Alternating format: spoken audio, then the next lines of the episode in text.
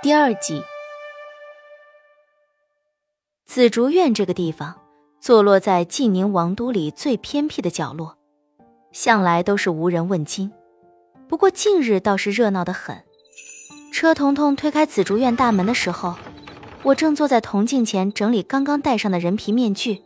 车彤彤脸色焦急的跑到我身前，急急忙忙又吞吞吐吐的与我说：“，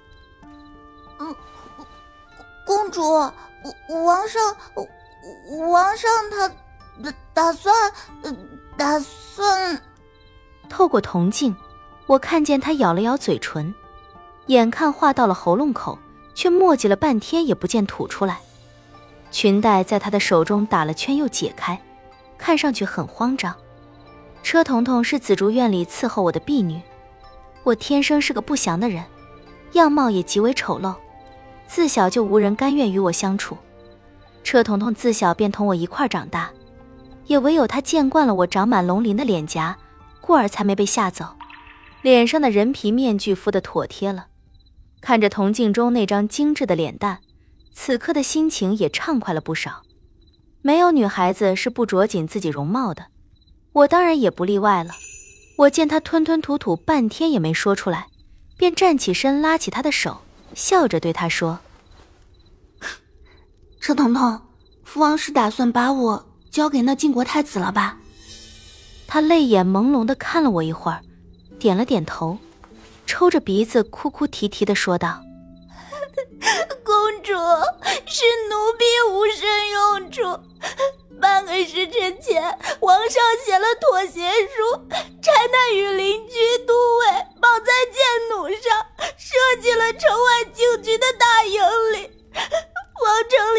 拿后路的大臣们，今日更是日夜奔走，说说说什么啦？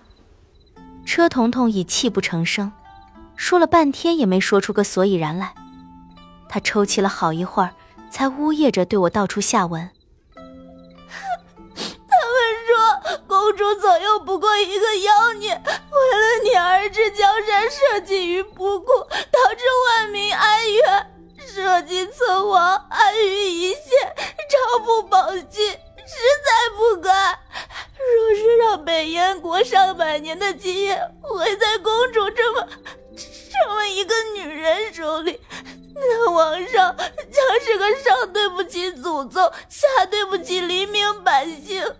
中间还对不起一干妻妾儿女的昏君，让皇上别再惦记着公主的生死，社稷为重，黎民百姓为重，宫里的一群嫔妃臣子亦为重，皇上的生死更为重。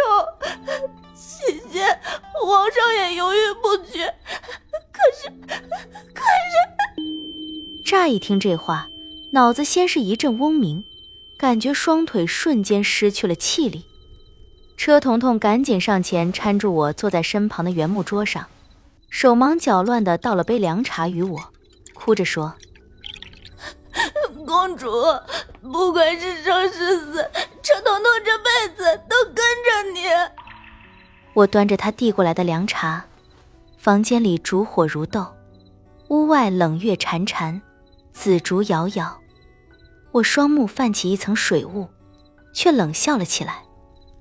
哼，车彤彤，他们说的也全是在理。我左右不过一个不会死的妖孽罢了。晋宁城被围了一十三天零六个时辰，父王挣扎了这么久，也也算是对得起我们这十五年的父女情了。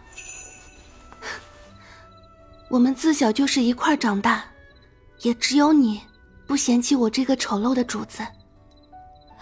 公主，你这是说的哪里话呀？公主是天底下最好的主子，车彤彤愿意一辈子都跟着公主，不管生死。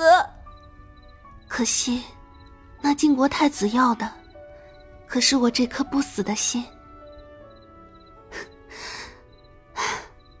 车彤彤。你跟着我这许久的日子，也应该知道我有多恨这颗不死心。奴婢自然是知晓，公主这颗不死心是多大的负累，奴婢也晓得，公主是有多想摆脱这种不会受伤、不会流血、更不会死的魔咒。如今，如今那靖国太子有办法取了这颗不死心，可是，可是公主，你也要想明白了，一旦你没了这颗不死心，可可就 我当然知道，车彤彤，我当然知晓，没了这颗心，我也活不成了。我抬头看了一眼房梁。沉默了片刻。也许这个世界本就不属于我这样的异类。车彤彤，你说我一直都这样恨这颗不死心，有人能够拿掉，我，我本该欢喜才是。可是为何，为何我现在愿望要成真了，却怎么，怎么还有些害怕了？是父王抛弃了我吗？还是，还是我害怕离开这个？也许本就不该属于我的世界。公主，我们逃吧，好不好？逃？哼，怎么逃？